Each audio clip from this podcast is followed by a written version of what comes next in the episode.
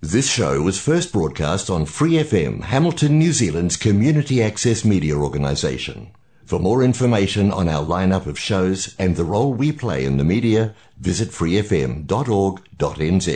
Hi, it's Vanessa from the Fighting Stigma Show on Free FM. Are you a Waikato local? Do you have an idea for a radio show? Do you want to try your hand at being a content creator on Free FM? If so, check out our website on freefm.org.nz or find Free FM on Facebook and get in touch. 日本人イベントやろうぜこの番組はタイトル通りイベントやろうぜということで小さなイベントから大きなイベントまでお茶会、料理教室などから夢はジャパンデー in ワイカトをやってみよう という目的のために始まりました。また、イベントをやったことがないけれども、やってみたいという人、そういう方も募集しています。そういった方には番組の方でできる限りお手伝いをしていこうと思ってますし、同時に手伝ってくれる方の募集もしています。また、合わせてローカルビジネスの紹介もしていきます。こういった活動を通して日本好きの輪がどんどん広がっていけばいいなと楽しいニュージーランドライフを送りましょう。はい、じゃあこんにちは。えー、とですね、今日はハミルトンのビクトリアストリートで、タツタというレストランをやられているタツタ光一さんに来ていただきました。よろしくお願いします。お願いしますえー、と、まあ、ニュージーランドに来て今レストランやられてるじゃないですか。はいまあ、なんでニュージーランドにレストランやってみようかなって思ったことと、まあ、来るきっかけになった話とか、あとは、まあ、日本でどういうことをしていたかとかから、よろしくお願いしまはいす。わかりました。えっとですねまずニュージーランドに来ようと思ったのは全部の始まりはラグビーですね、ラグビーを高校の時にやってたので,、でその時からずっと、まあ、映画とかを見て海外にも興味あったのと自分が進学した大学が、まあ、外語大学やったんででその中で留学に行くっていうステータスみたいなものが大学の中にもやっぱりあって、で自分が一番行って意味、まあ、有意義に過ごせそうな国っていうのがラグビーでニュージーランドになってきたんですよね。でそのままこっちでラグビーをしてていろんな人と出会う時に日本食とか日本のことを全く知らない人が多すぎたっていうのが全ての始まりなんですよ。で本当は8ヶ月間で日本に帰る予定やったんですけどその8ヶ月間の間に自分のやりたいことも全てが変わってしまったんですよね、あ本当は最初は？大学を出て日本に帰って大学を出てそのまま商社さんとかそういうところであの海外とつながれる仕事をしようと思ってたんですよ。あ、その日本語学力を生かして、そうですそうです。こっちでしてたんで,、でそれを使ってやろうと思ってたんですけどその8ヶ月間の中でその日本食を知らない人とか日本のことを知らない人にいっぱい出会いすぎて、そのままじゃあこれを変えようっていう思いをそのまま作ってしまったのでなんで帰りの飛行機の中はどうやって親を説得するかっていうのが自分の中の個人会議ですよね。十何時間ですか。この8ヶ月でそこまで熱い思いを持ったということはかなり濃い経験をされたと思うんですけれども。そうですね。主にこの何関わ関わりを持ったというか友好関係を持った人たちってどういう人たちが多かったでやっすかぱラグビーの関係者と大学の先生とか、大学関係者あとは自分たちのクラスメートなんで、まあ、また違う海外の国籍がば結構バラバアジアンラですよね。系ですよね、の人がやっぱり多いんですけどホームパーティーとかするじゃないですか、はい。何を作っても皆さん知らないんです。知らないものを食べてる人が多いってことですね。あということはあのまあ例えばお好み焼きを出してこれは何だって言われて、お好み焼き。あそんなんがあるのねみたいな。あ意外とこれ美味しいじゃんっていうのが続いていったんですよ。じゃあこれをずっと続けていけばじゃあみんながもうちょっと日本とか日本のことに興味を持つんじゃないのかっていうところからですなるほど。今ふと思ったんですけれどもね。この海外日本人が海外に行ってあ結構日本のことって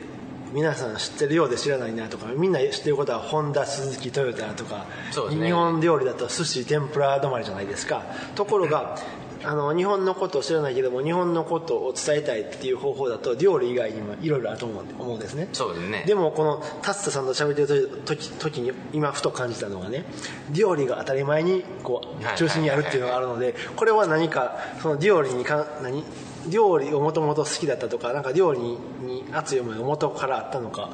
こう料理を別に職業にしようとも思ったことも一回もなかったんですよ、でもただ料理をするのは、まあ、個人的には好きやったっていう、うんうんでこっちに来て作ったりとかしてるじゃないですか。でみんな、まあ、結局は喜ぶわけじゃないですか。はい。食べたことないものを食べれて意外と美味しいやんっていうねのが出てきてやっぱその人が喜ぶっていうそのあれですよね飲食店につながる行為が、まあ、自分の中でよろ嬉しかったんですよね、うんうん。でそれをじゃあ自分ができることは食べ物を通して日本を伝えたりとかすることしか僕には多分ね思いついてなかったんですその時に。なるほど他の人なら多分ね違う団体を何かを作ってここから活動していこうとかまあいろいろなんかあると思うんですけど、僕にはそれは全くなかったんですもうもう頭も知恵もなかったんですねもうそこの見つけた自分が感じたその一つだけやったんですよもうでもその思いついたところでふわっと行動して有言実行でそこ今に至るっていうのはすごいなと思うんですけれどもそうですねもう10年、ね。10年ぐらいですね。10年ちょっとぐらいですか。この飛行機に乗って日本に帰られて、はい。あのご両親に言うじゃないですか、はい。あの実はニュージーランドでこうこうこうこうしようと思うんだっていう時に、はいはい。こなぜ料理だとかどういうふうに話されました？料理だとかそういう問いかけはなかったですね、ただ僕が日本から出るっていうことを決めて帰ってきたことに反対しましたね。親としてはやっぱり日本にね言ってほしかった。行って日本のどこかで何かをして、まあ、海外はまあ転勤とか出張とか、うんまあ、そういう頭が多分強いんですよね、まあ、60歳とかもう65歳ぐらいなんで、はい。まあ、昔の人なら日本に住んで日本で家庭を持って当たり前の自分にとって当たり前の暮らしが自分の息子にとっても当たり前の暮らしだみたいな、でも僕はそれを面白くなかったんです。なるほど。面白くないって言ったらおかしいですけどもう20そこの時点で21年間ぐらいは日本にずっと住んで生まれて育ってるわけじゃないですか、はい。なんでそれをじゃあもう今からもう一回違う人生をスタートして違うところでやったら、まあ、自分がやりたいことにつながるし、悔いもないで自分は、まあ、いろんなことをもっと見れるようになるっていうので、あの毎日親にあのニュージーランドに行くニュージーランドに行く ニュージーランドに行くって言い言い続けて就活しなかったんですよ、はい。で僕が見つけてきた仕事が料理屋さんで料理の基礎を学びたかったんで料理屋さんでの仕事を見つけてきたんです僕、はい。勝手に。で僕が「お前仕事見つかったんか」って言われた時にあ料理屋さんであの修行2年間ぐらいだけさせてもらえるようになったからそこに行きますって言ったらもう諦めました。お金も全部仕事も全部そっちに決めて、はい他の就活は一切しなかったので。なるほど。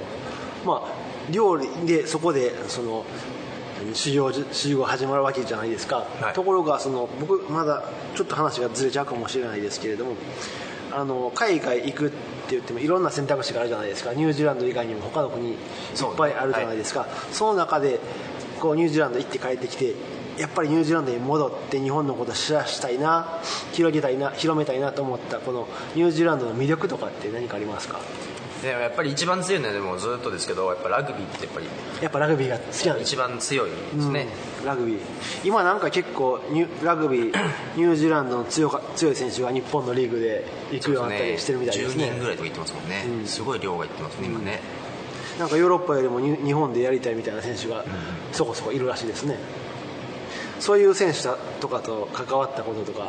何かあります？かあります。あのーオールブラックスの選手があの遠征でニュージーランドを回る遠征が多分45試合ぐらいニュージーランド中でやるっていう時があったんですよ、はい。あのまだスティーブン・ハンセンの時なんですけどの時にハミルトンがやその10年ぶりぐらいにオールブラックスのゲームを取れたんですよでそこから3年間ぐらいずっとオールブラックスの遠征の時とかあのライアンズチャンピオンシップみたいなシリーズとかの時にずっとハミルトンにゲームをし持ってたんですよ、うん。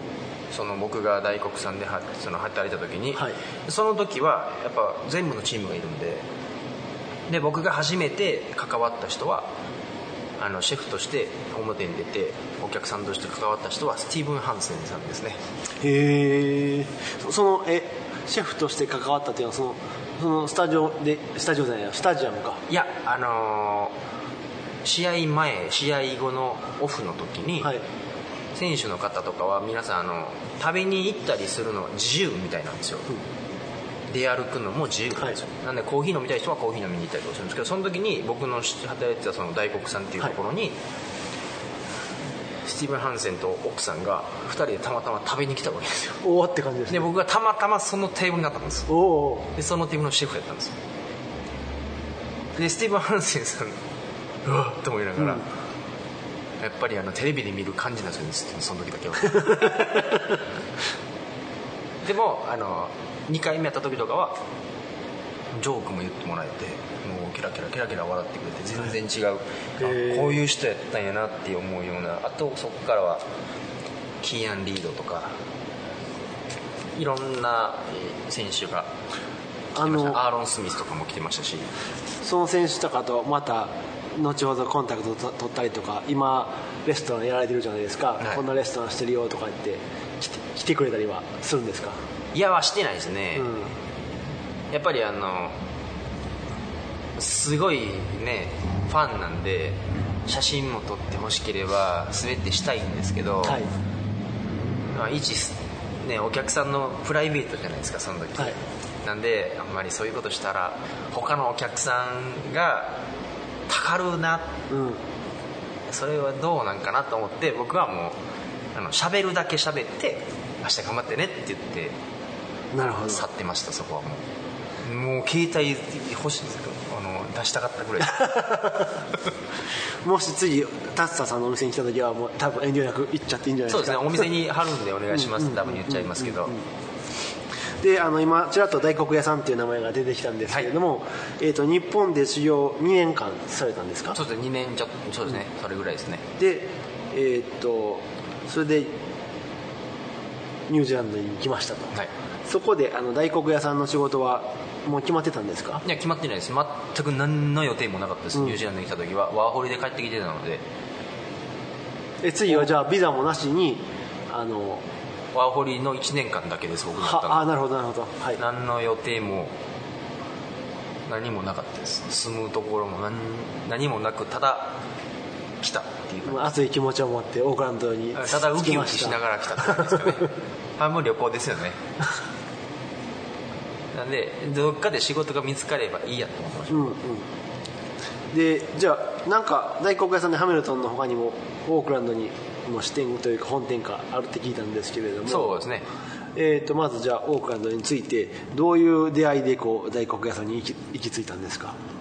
オークランドでお仕事を探したりもしたんはい。まあ、ふらふら歩いてどういう店があるのかなどういうところなのかなと思って見たんですけど、まあ、あんまりピンとくる店もなくでオークランドにも誰も知り合いがいなかったんですよ。はい。でハミルトンにも知り合いがいたのでこのままオークランドにずーっとおっても一緒かなと思って、知り合いに会いに来たんです僕まずハミルトンのハミルトンに。ねはい。先生がいたので当時友達がいて。でその時にたまたま一人の友達が大黒屋さんで働いてたんですよ。おお偶然ですね。たまたま。で僕はそこに友達に会いに行ったわけですよ。はい。食べに。でその後お仕事探してませんかって聞いたら、まあ、ビザ持ってきあの履歴書持ってきなよって始まったところからですね。なんでその子がそこで働いてなかったらもしかしたら大黒さんでは働いてなかったかもしそうですね。れないでむしろものそうですね。むしろビザがどうかさえもわからない。そうですよね。なかったかもしれないです。もしかしたらまた違う出会いでオーストラリアで日本やってたかもしれないしドニーデンとかでやってたかもしれないね、しウェリントンにいたかもしれないし、ですねどこにいたかは全くわからない。うんハミルトンでもなくもしかしたら日本に帰ってたかもしれない。うんね面白いですね。ね。それでじゃあ、えー、と大黒屋さんで働くようになりました。であのそこであのラグビー選手たちとがたまたま来ておっていう面白い経験もされまそうですね。したはで,、あのあの今今のレストランに至るんですけれども次レストランを始めようと思って動き出しだけ出し始めたスタートというかきっかけというか。うーんまあ元からもそのつもりでしたよね。それをそうですね。それを成し遂げるために家で、ね、単価を切って出てきたので、はい。まあ、何もせずにのこのこと帰る日本に帰るわけにはいかないわけですよ、なんでビザもなんとか1年で終わらせるわけにはいかなかったっていうまあ、はい。もうあれですよね。自分で自分を崖っぷちに立たせてから来たって感じですね。なんでもうあれですよね。戻る後ろがないのでもう前に進むしかないので止まることがなかったですもう。なんでハワイ雇っても雇ってもらう時にすでにからもうこういうお店が開きたいんですって言って雇ってもらってました。すごいあのあのなんていうんですか？理解力になるというか包容力になる。そうですね。あとはまあその時ラッキーやったんですね。ただあの人人材がやっぱりハミルトンっていないので、日本人の料理の経験してる若い子がワホリできたってなるとあってい言っちゃう。やっぱりおいでおいでって料理のしてるその鉄板焼きのシェフとかがやっぱ欲しかったので、やっぱどうしてもねおいでおいでって言い言うのと、まあ、あとここから絶対に34年は店にいるわけじゃないですか。はい。やっぱ安泰のスタッフがやっぱ欲しいっていうのもあったんで。すああすぐこうすぐ変わっていくよう3ではな。くてヶ月とかでさよならする人じゃないので、住みたいビザが欲しいお店が開きたいってなると、やっぱ3年とか永住権が必要じゃないですか、はなので3年4年とかのスパンでいるってなるのがまあ良かったんですかね、なるほどあの今やられてるレストランのレ何、えーメニューの中にねはい。あの大黒屋さんで学んできたこととか大黒屋さんの鉄板焼きからこうアイデアいたものとかってありますか？うーん。はほないです。全部日本とかのがほとんどですね、でもやっぱり大黒さんで学んだのはこっちのお客さんが照り焼きステーキとか照り焼きとかどういうものが好きなのかっていうのはやっぱり学びましたね。ということはあの日本のものを提供するけれどもこっちの人も食べられるようなものにカスタマイズしてるみたいな。そうですね。日本で結構まあ極端な話ですけどお吸い物って日本人好きじゃないですか、はい出汁が効いてちょっとした塩気があってほのかに醤油垂らしてとかするんですけどそれをこっちの人に出しても多分ただの水なんですよ。ちょっと柚子効かしてとかね。味の薄ほ味の薄いスープみたいな、なんでそれを出すわけにはいかない。はい。分かってもらえないっていうのはもうすでに分かったのでやっぱり濃い味が好きのと塩のあの摂取量が高い。っていうのがやっぱり大黒さんで一番学びましたかね。お客さんが塩をかける自分でエキストラでかける量がもうすすごいんですよ。あそうなんですか。自分あ出てきたものの上に食べ食べないですからね。もう手つけないんで。手つけずに塩ちょうだいって言われるんですよ。であの日本で旦那さんがね肉じゃができたら醤油くれっていうのと一緒ですよねあもうまずまずは。まずは食べない食べない。もうこのままかけるみたいな感じです。もう塩うわーってかけちゃうんで。ああななるほど。僕はもうレ何食べる側だったんでそういう観察はもうしてなかったですね。あそんなに塩かけるんですね。そうですね。で多分こっちの塩の、まあ、質とか味とかが日本とは違うので日本の塩って結構味が強い、まあ、しっかりしてるんですよ。こっちの塩はどっちかっていうと味塩なんでみたいなあの味日本でテーブルの上に置かれてるあの軽い塩みたいな、はいはいはいが普通の塩なんで味がなかなかそこにも入らないっていうのも多分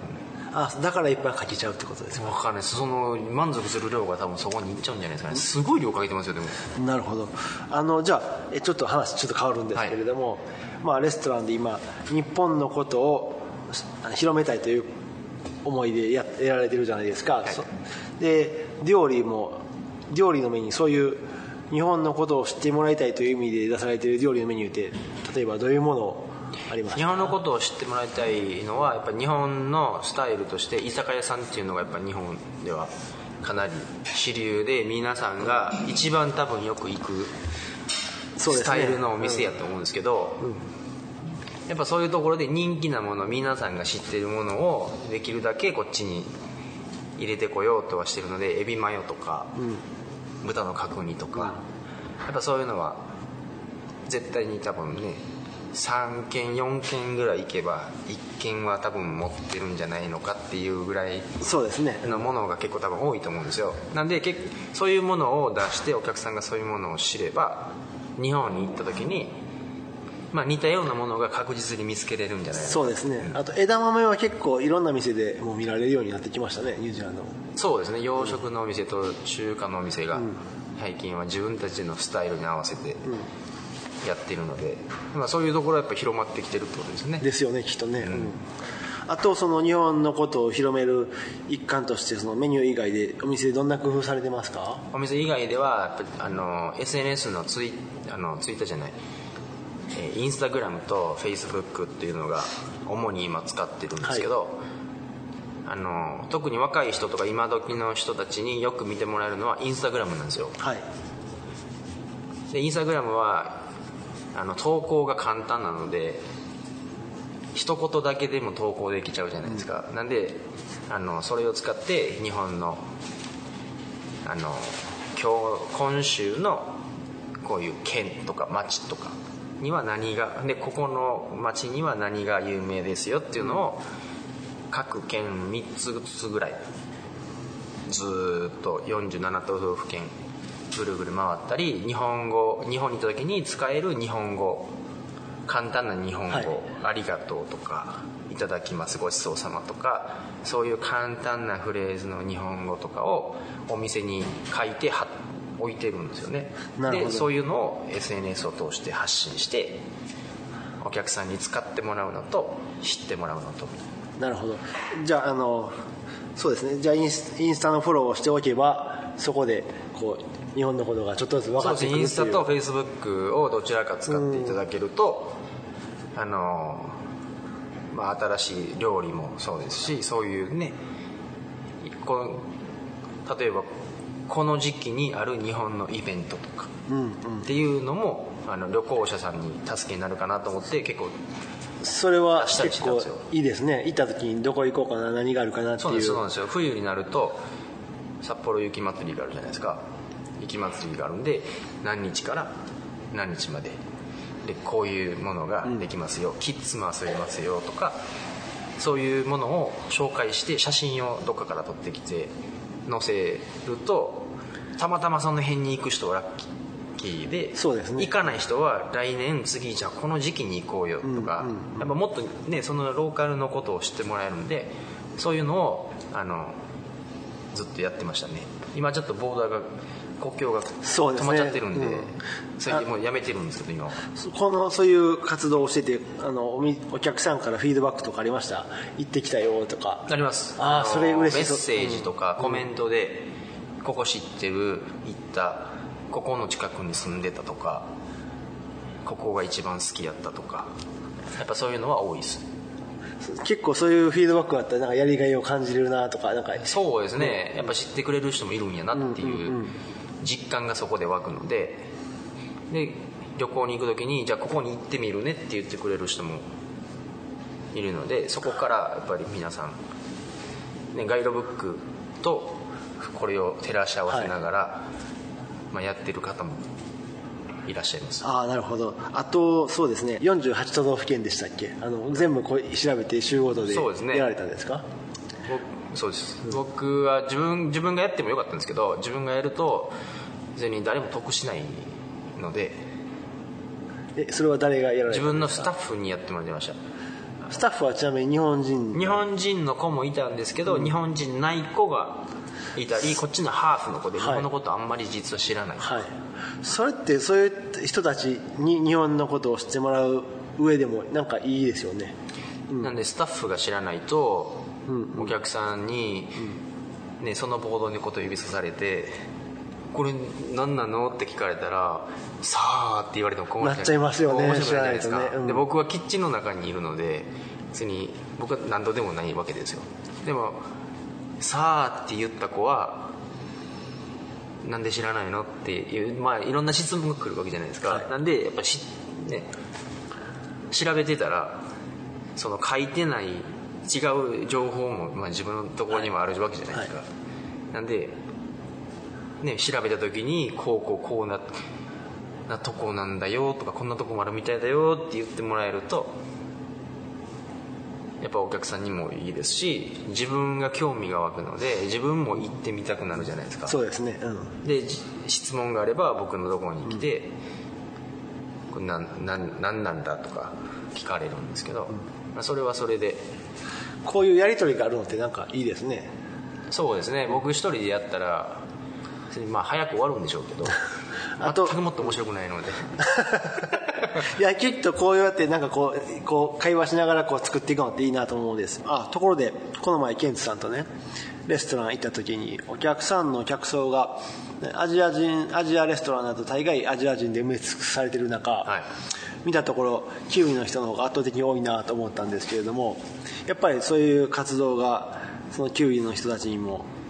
喜ばれているということなんですかね？そうですね。もともと開いたのもローカルの人たちに向けて開いてるので、うん、アジア人と日本人の方をメインに集客しようって思ってるわけではないので、やっぱり媒体を通してでもそのやることは全部キウイの人を向こうにいると思ってキウイの人が向こうにいると思って発信をするので、うんなんでそういう日が続くってことはあれですよねそういうところに自分のその発信したものが少しずつ届き始めたっていうことなので僕の中では。なのでそこからあとはもう友のキウイのそのサークルなりコミュニティの中のところに口伝えでずっとこうつながっていってずっとそのまま僕はそれを突き進めてあの日本のことをもっと知らしめて日本にもっとの人の数を送り込むっていうことが僕が一番望んでいることなのでこのハミルトンで起きてほしいことは、でこのハミルトンの日本食っていうものを少しでも変えてオークランドに近づけたり、まあ、もっと言えばアメリカとか日本とかのもっとトレンドをもっと入れてこれるようにで皆さんがもっとそれにこのついてきたり食いついたりができるようにもっと日本食日本っていうものの中のことをこう開い心を開いてほしいなっていうのが一番強いですね。そろそろ時間なんですけれども、はい、僕たちこのラジオで一つのキーワードであるなと思うのは自分らしく生きるとはそういうことがテーマになってきてるなとラジオ番組をしてて思ったんですけれども、はい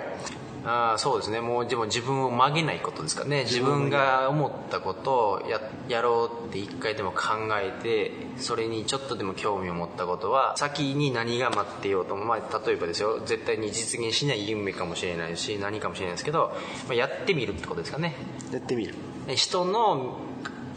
目を気にせず自分がそのままやるっていうことぐらいですかね。なるほど。ありがとうございます。じゃあ今日は